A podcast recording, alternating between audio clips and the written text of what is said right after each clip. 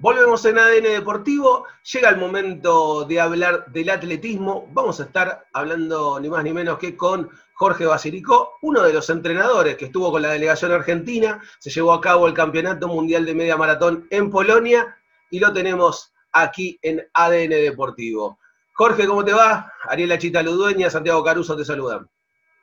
Bueno, buenas tardes, Ariel Santiago un gusto estar en contacto y bueno, acá recuperándonos del viaje que fue muy intenso y muy positivo para toda la delegación. En previa nos contabas que hacía relativamente poco que habías eh, llegado. Ayer a la tarde habían arribado al país. Ayer por la mañana. Ah, por la mañana. Con, vuelo directo desde eh, Ámsterdam, previo viaje desde Guidinia a Dansk, y de Danks a Ámsterdam. Eh, ¿Cuáles son las primeras conclusiones que se pueden este, hacer respecto a lo que fue la participación argentina en Polonia? Bueno, creo que en principio ser agradecidos porque eh, esto formó parte del proyecto preolímpico olímpico para los atletas eh, y entrenadores designados a, a Tokio 2020 2021 ¿no? Eh, para poder estar en este evento, los atletas que reunían las condiciones necesarias en tiempo fueron tenidos en cuenta y presentados al ENAR eh, a través de la Confederación Argentina de Atletismo y, de esta manera poder participar en, eh, en, este mundial, que es el único mundial de atletismo que se hace este año. y bueno, ya el hecho de poder lograr vencer, como quien dice, la pandemia y cruzar el charco y poder viajar, eh, es un triunfo. y, a todo eso llevaba también eh, ser una, prueba para cada atleta para ver en qué condición se encontraba competitivamente eh, luego de no competir durante meses, ¿no? Exacto. en particular, te tocó tener al equipo en, lo que tiene que ver con, con la preparación, eh, dos rivales, los que competían con ustedes, y como bien explicás, esta cuestión de haber tenido un receso muy largo para el cual ninguno estaba preparado, em, y, me imagino que debe haber sido este, toda una novedad, porque vos podés preparar cualquier tipo de competencia, pero no hay ningún antecedente mm. este, de un receso tan largo y obviamente con, los condicionamientos que puede llegar a tener, eh, tener esas dificultades. Sí, creo que al ser una, pandemia que nunca eh, anteriormente nos ha tocado vivir, eh, fue como algo nuevo ¿no? para toda la sociedad y necesitó una readaptación. En principio, eh, se suspendió el campeonato mundial en marzo. y en el caso, bueno, yo como entrenador de Joaquín Arbe, habíamos planificado que entrene en la altitud de Cachi, en Salta, y mientras estaba entrenando allá se suspendió el, campeonato, entonces te quedás sin el, sin el objetivo, varado en la altura y casi a punto de no poder tomar un vuelo. Eh, entonces ahí planificamos correr los torneos de, pista que se hacían en Sudamérica, los Grand Prix, y también todo fue cancelado, uno tras otro. Entonces el atleta se queda sin, sin objetivo, sin saber si va a tomar un avión, eh, volver a su ciudad y tener que estar en foja cero, parando automáticamente de entrenar y, sin saber también a futuro qué, depararía a nivel competitivo y en principio volver a entrenar, ya que la condición de pandemia hizo que los atletas tengan que parar totalmente de, correr, ¿no? Eh, en lo particular, eh, ¿qué expectativas tenían y qué fue lo que se encontraron cuando llegaron a Polonia? Bueno, mira, eh, como te decía, esto, eh, este evento se hacía fin de marzo, el 29 de marzo. En ese momento estaban designados dos atletas, eran eh, Joaquín Arbe, Dayana Ocampo, perdón, tres, y Eulalio Muñoz, ¿no? junto al entrenador Rodrigo Peláez. Al cancelarse este evento y pasar los meses, hubo más tiempo como para replanificar el, viaje y por los antecedentes se decidió subir al equipo a Marcela Gómez, que venía de realizar el récord nacional de maratón en Sevilla en el mes de febrero, y a Florencia Borelli, que había sido campeona nacional de medio maratón y tiene el récord de medio maratón. Entonces, en estas circunstancias, al sumarse cinco atletas, se decidió sumar un atleta más, un entrenador más, para acompañar al equipo por protocolo. Hoy por hoy, estar en un país con cinco atletas y uno que le dé COVID y un entrenador que se tiene que quedar, el resto de los atletas tienen que estar acompañados por otro entrenador. Claro. Entonces, de esta manera eran cinco atletas con dos entrenadores. Pasó el tiempo y en el caso de Eulalio Muñoz y Rodrigo Peláez decidieron bajarse del equipo, no querían arriesgarse y seguir preparando el maratón de Valencia que se realizará el 6 de diciembre. Entonces, eh, al darse esta baja, se suma al equipo, al, jefe de equipo, que es Leonardo Malgor, y de esta manera viajan cuatro atletas y nosotros dos como, como entrenadores. Eh, para participar. Pasando limpio, Jorge, eh, viajaron Florencia Borrelli, Dayano Campo, Marcela Gómez, Joaquín Arbe, Leo Malgor y vos. Correcto. Ese sexteto pudo cruzar el, charco y estar presente en Europa, en la, costa del mar Báltico, ¿no? Y, bueno, eh, las chicas ya, al ser tres, podían formar equipo, porque es el mínimo de, integrantes que suman puntaje dentro del campeonato mundial. O sea, se puede presentar hasta seis corredores eh, por sexo, y suman los tres primeros, los tres mejores clasificados. En el caso de Joaquín Arbe competía individualmente, ¿no? Porque eh, no, no teníamos equipo completo. Las expectativas eran en principio de tratar de estar eh, cercanos a la marca eh, personal de cada uno, si fuese posible bajarla, mejorarla. Y, y también, bueno, uno desconoce el circuito en el que va a correr. Cada circuito tiene su particularidad, ¿no? Eh, hay circuitos con subidas, circuitos eh, más trabados. En este caso, el circuito de Guidinia se realizaba en cuatro vueltas de cinco kilómetros y fracción, para que de esta manera no se extienda tanto y eh, no tenga tanta conglomeración de gente en, el circuito. La prueba principal se realiza solamente para campeonato mundial y la prueba masiva fue cancelada, donde habitualmente corren 28.000 atletas. Por un tema de COVID esto no está permitido y se limitó con un protocolo especial eh, el cuidado de estos 250 corredores eh, que venían eh, representando a 62 países.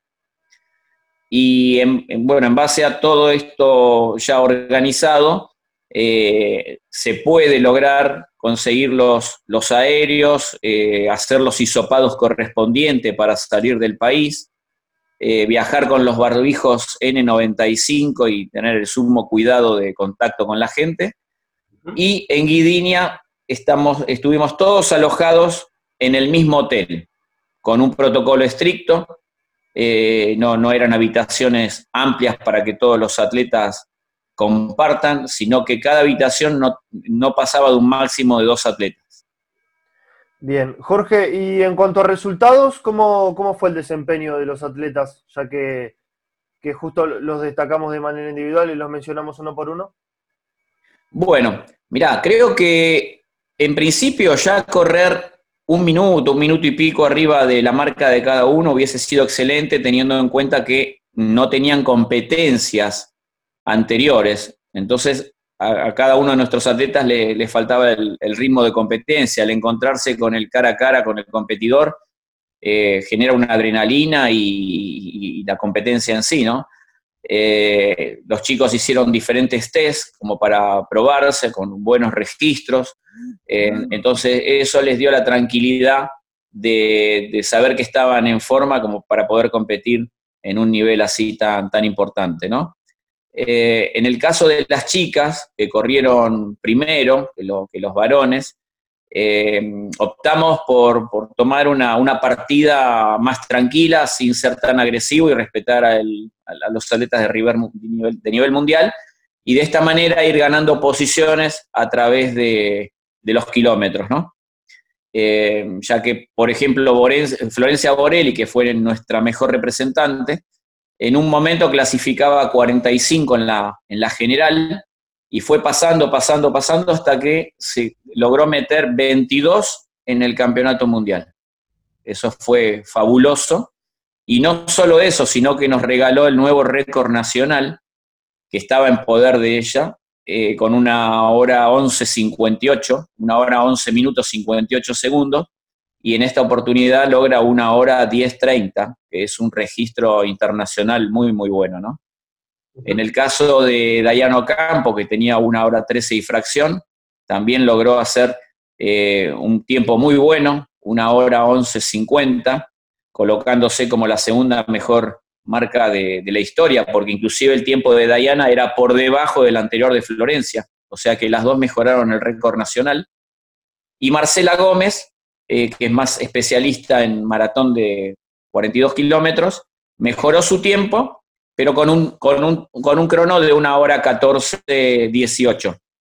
La suma de tiempos hizo que el equipo nuestro clasificase 13 a nivel mundial, a un segundo por detrás nada más de República Checa y delante de España, que es una potencia muy importante y que siempre ha tenido grandes resultados internacionales.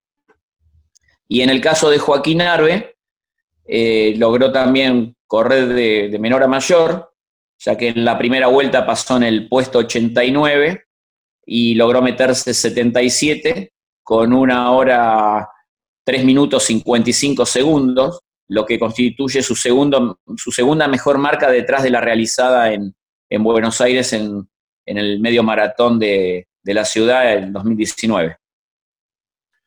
Bien, bueno, buenas, buenas noticias, la verdad que nos, nos pone contento. Yo te quiero preguntar, Jorge, ¿cómo se encontraron respecto de los demás seleccionados? Porque la pandemia afectó a cada país de una manera diferente, cada país también eligió tratar a la pandemia de una manera diferente. ¿Y cómo lo viste vos esa relación eh, en cuanto al resto de los seleccionados? Mira, yo creo que se dio algo muy especial este año, porque normalmente, normalmente los atletas son de competir eh, en bastantes eventos durante el año, ¿no? Y en esta oportunidad, la mayoría de los corredores estaban faltos de competencia, pero creo que eran muchísimas las ganas de competir, por eso también los registros que se han logrado.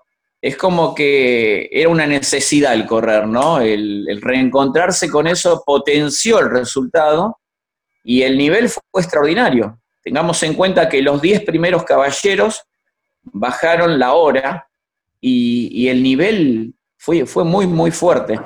Mismo yo veía la llegada en diferido después de Florencia Borelli y detrás de ella venían una hilera de competidoras entre una hora once, una hora doce, todas pegaditas, ¿no?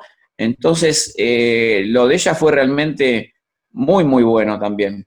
Eh, y, bueno, eh, fue también muy, muy lindo poder encontrarse con, con las representaciones de otros países y corredores con los cuales uno nunca había corrido.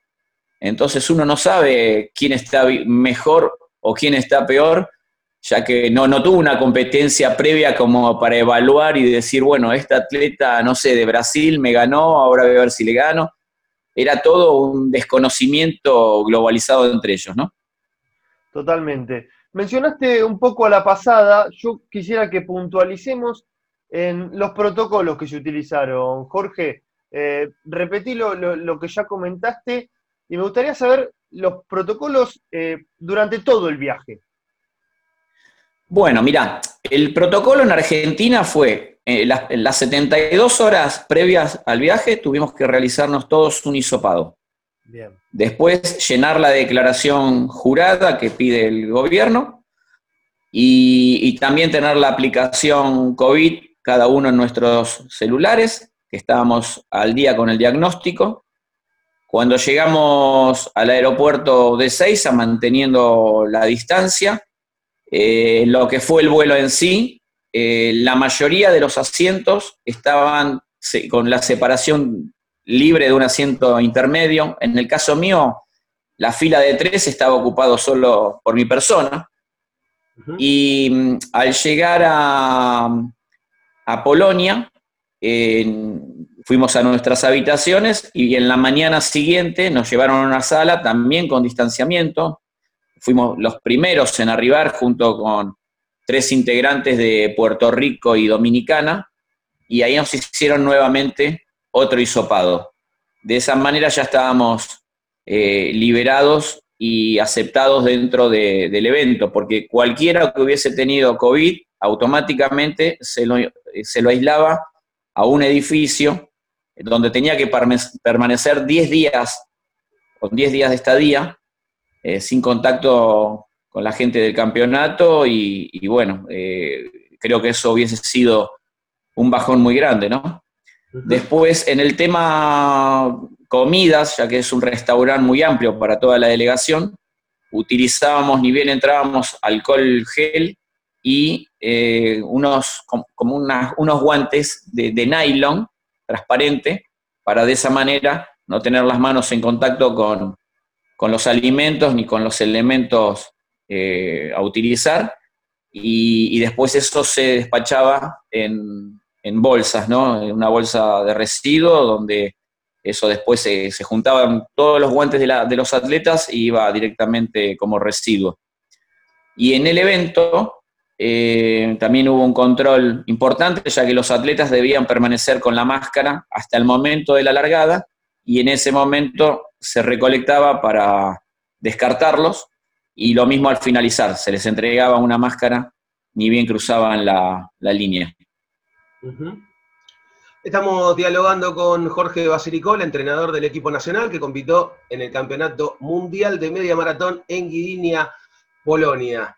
En particular, eh, Jorge, estuvimos hablando con diferentes atletas durante todo este proceso de pandemia.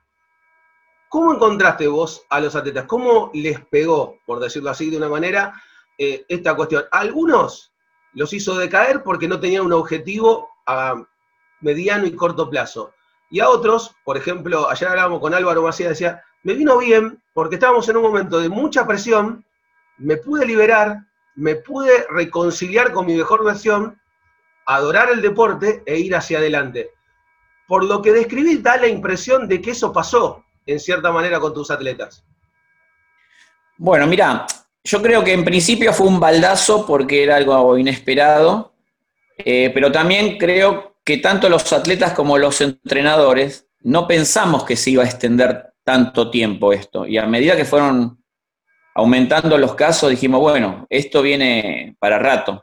Entonces, en general, los atletas fueron tratando de readaptarse y de mantener un poco el estado físico y emocional y en muchos casos realizando actividades cada uno en su, su domicilio o en el fondo de su casa, en una terraza, con eh, una cuerda, una bicicleta, una cinta, ejercicios de fuerza en colchonetas, algunos con elementos, eh, como para ir sobrellevándolo, ¿no? Pero también era superar un poquito, yo digo, en el caso de los atletas elite, los fondistas, porque normalmente los atletas viven de las carreras de calle que generan premios en efectivo y todo esto está cancelado, está cancelado y en el caso, bueno, de los atletas eh, olímpicos, tienen que mantenerse con sus becas, pero no pueden acceder a las premiaciones de, las competencias, ¿no? Pero creo que una vez que mm, se confirmó que se realizaba el Mundial y se empezó a liberar a los deportistas a que puedan entrenar, eso fue una inyección y una motivación extra para ya tener un, objetivo claro y decir, tengo que representar a mi país de la mejor manera y tengo que llegar en las mejores condiciones físicas como para dar un batalla y tener un, muy buen resultado, ¿no? Entonces había mucha expectativa. De hecho, con Leonardo Malgor nosotros cubrimos muchísimo el evento por nuestras redes, pasando información constante, con filmación al momento eh, de, de las diferentes partes del circuito, ya que al ser una vuelta de 5 kilómetros y fracción, uno se podía mover por distintos puntos para hacer tomas, fotos, filmaciones, y fue muy, muy emocionante, muy, muy emocionante para nosotros como entrenadores, y, bueno, y después poder disfrutar junto a nuestra bandera argentina en la costa del mar Báltico, eh, que uno nunca sabe si va a volver a un lugar tan lejano, ¿no? Son 13.000 kilómetros de, distancia y bueno, y Argentina pudo estar presente en este evento, ¿no? Antes de continuar con lo deportivo, Jorge, em, nosotros hablamos mientras vos estabas allá en Polonia, eh, me decías que tenían un día libre para, bueno, no sé si pasear o conocer. ¿Qué pudieron hacer? Contame un poquito de, del viaje, de esa parte del viaje. ¿Pudieron conocer algo, algo que les haya llamado la atención? Sí, mira, nosotros teníamos el hotel donde parábamos, estaba como colocado estratégicamente ideal, parece que fue, no sé, yo, digo la mano de Dios de tener el hotel a, 300 metros de la largada, a 300 metros de la llegada. La llegada se realizó sobre la playa, en, bien en la costa del mar Báltico, donde para hacer el final se colocó una placa metálica amplia, como un sendero metálico con los arcos de llegada y todo alfombrado de celeste turquesa. Entonces le daba un ámbito especial, ¿no? Porque era eh, una placa metálica alfombrada en el medio de la arena, a la derecha el mar, a la izquierda la, ciudad, y bueno, y toda la gente eh, reunida al costado de, del vallado. Y enfrente de donde estábamos alojados había como un pequeño cerro eh, con una cruz que era un mirador, parecido a Tandil en cuanto a su formato, pero más chico, donde uno podía acceder y ver toda la ciudad. Y después también lo que es la costa del Báltico para caminar eh, por la costanera y poder hacer fotos, disfrutar de ese lugar. Y hacia el otro lado, el puerto eh, de Guidinia, donde había unas fragatas ancladas, hacer, bueno, un paseo lindo por ahí, disfrutarlo. Estábamos a 100 metros de la calle principal céntrica también, y, después tuvimos la, suerte de poder hacer un paseo por la ciudad de Dansk, eh, que queda unos 40 minutos de viaje, y es un lugar maravilloso con canales, eh, una arquitectura muy, muy linda, parecida a la ciudad de Brujas, y, ahí nos, nos, pudimos acoplar junto con otros atletas y disfrutar de, un paseo de todo el día. Eh, y bueno, y compartir también un poco con, de, nuestra experiencia, de cada uno contaba un poco de su lugar también y, bueno, se hizo muy, muy lindo y muy llevadero el, paseo, ¿no? La verdad que muy felices. Bueno, nos alegra mucho que, lo, hayan disfrutado más allá de, haber ido a competir y también haber eh, cosechado importantes resultados. Jorge, ahora hablemos un poquito de vos. Eh, sos una persona que lleva bastante tiempo ya en el mundo del atletismo, Contanos un poco cómo arrancaste, hace cuánto, hace cuánto también que estás eh, dedicado a lo que es la parte de, ser entrenador. Bueno, mira, yo arranqué en el año 79. El año pasado se cumplieron 40 años de, de estar en la actividad atlética. Pasé por todas las pruebas que te puedas imaginar, desde los 100 metros en pista hasta la ultramaratón de 75 kilómetros. Eh, en el año 89 logré mi mejor marca de maratón y en enero del 90 tuve un accidente en mi rodilla, me caí en la, montaña, me rompí menisco, ligamento, y eso fue lo que marcó eh, que ya tenía que, podía seguir corriendo, pero no al nivel de antes, y de esa manera a partir del 90 poder comenzar a trabajar con, atletas para volcar mi experiencia y bueno, disfrutar de esto que me apasiona desde el otro lado y, también haciendo eh, que estos logros sean eh, en, parte en conjunto, ¿no? Del atleta y del entrenador y, vivenciarlos eh, como nos gusta a nosotros. Somos apasionados, digo nosotros porque también junto con mi esposa, que también fue atleta por más de 40 años, podemos también vivir de esto y seguir disfrutándolo y que sea también de calidad de vida para las personas, ¿no? Bien, ¿y en qué te, te hallás más? ¿En la parte de como atleta o como entrenador también? Eh, ¿Te encontraste también tu, vocación y tu pasión más allá de haber siempre iniciado como atleta? A ver, si bien tuve resultados interesantes y nunca fui un corredor super elite, eh, creo que disfruté muchísimo durante 10 años la parte competitiva como atleta. Eh, y después, año a año, ir mejorando y teniendo resultados como, como entrenador. Si tengo que hacer una, una evaluación de las dos cosas, creo que me quedo con que soy mejor entrenador que atleta. Aunque atleta voy a hacer toda la vida por dentro porque eso se lleva en la sangre y creo que el correr, amar lo que haces, vivirlo con pasión, hace que cuando uno lo transmite al atleta y lo acompaña, eso eh, ayuda muchísimo en el logro del resultado del atleta, porque uno lo vivenció y lo transmite de otra manera y eso se potencia. Cuando el atleta se da cuenta que su entrenador quiere lo mejor y que trabaja para él y que son un equipo, tiramos para el mismo lado y el resultado es más que positivo. Obviamente siempre hay carreras, puede haber carreras malas, pero cuando vos haces un balance a fin de año de todos los atletas que entrenás, yo en mi caso entreno 50 atletas de todo el país, desde Comodoro Rivadavia a Jujuy y en distintas ciudades y provincias de, de la Argentina, y entonces uno puede disfrutar también a la distancia de cada uno de ellos, sus resultados. Hoy con la tecnología nos acerca muchísimo. Puedes hacer una videollamada, eh, un WhatsApp, y estás conectado, se puede filmar entrenando, entonces tenemos los medios como para estar conectados más, más cerca. Obviamente que siempre lo ideal es el trato de persona a persona y eso se da en los eventos, cuando viajo o viajan ellos a competir, y ahí nos encontramos, ¿no? En lo particular, eh, Jorge, imagino que al 2020, si le podemos pedir algo, que se vaya. Al 2021, ¿qué le pedimos? Bueno, al 2021 que se pueda realizar en lo personal los Juegos Olímpicos de, Tokio, que no tengamos un retroceso para que los atletas que este año no pudieron competir puedan acceder a, este evento tan importante que va a ser realizado en, agosto del próximo año, ¿no? Eh, aclaro que no son los Juegos Olímpicos de Tokio 2021, están patentados como 2020 y el año que viene van a ser los Juegos Olímpicos del 2020.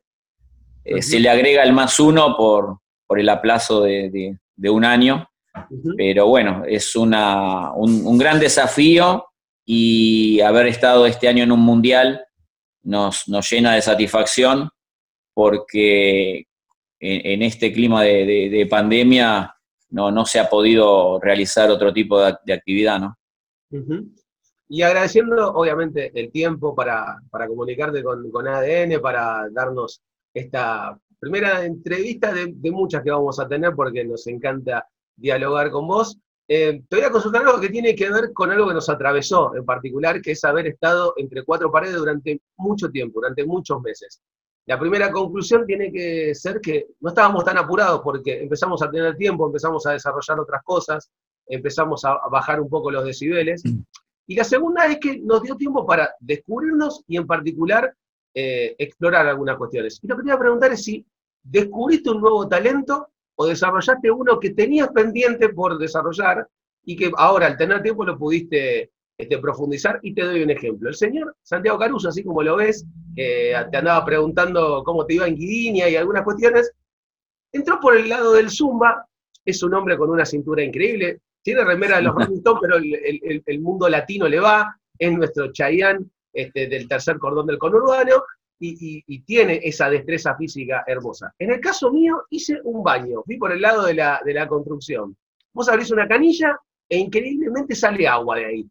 Este, los mosaicos están cuadraditos, no parecen un tablero de Tetris, está todo en orden. En el caso tuyo, ¿descubriste un nuevo talento? ¿Profundizaste uno que ya tenías?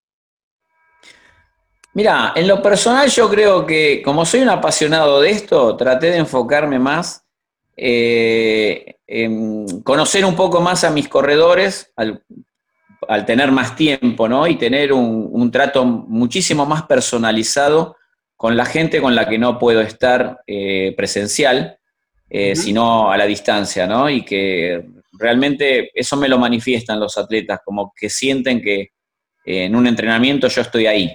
Y entonces eso te da la tranquilidad de que estás haciendo no solo un trabajo eh, desde la parte técnica y entrenamiento, tiempo, sino también de la persona en sí acompañándolo y, de disfrutarlo desde los dos lados y sentirse acompañados, ¿no?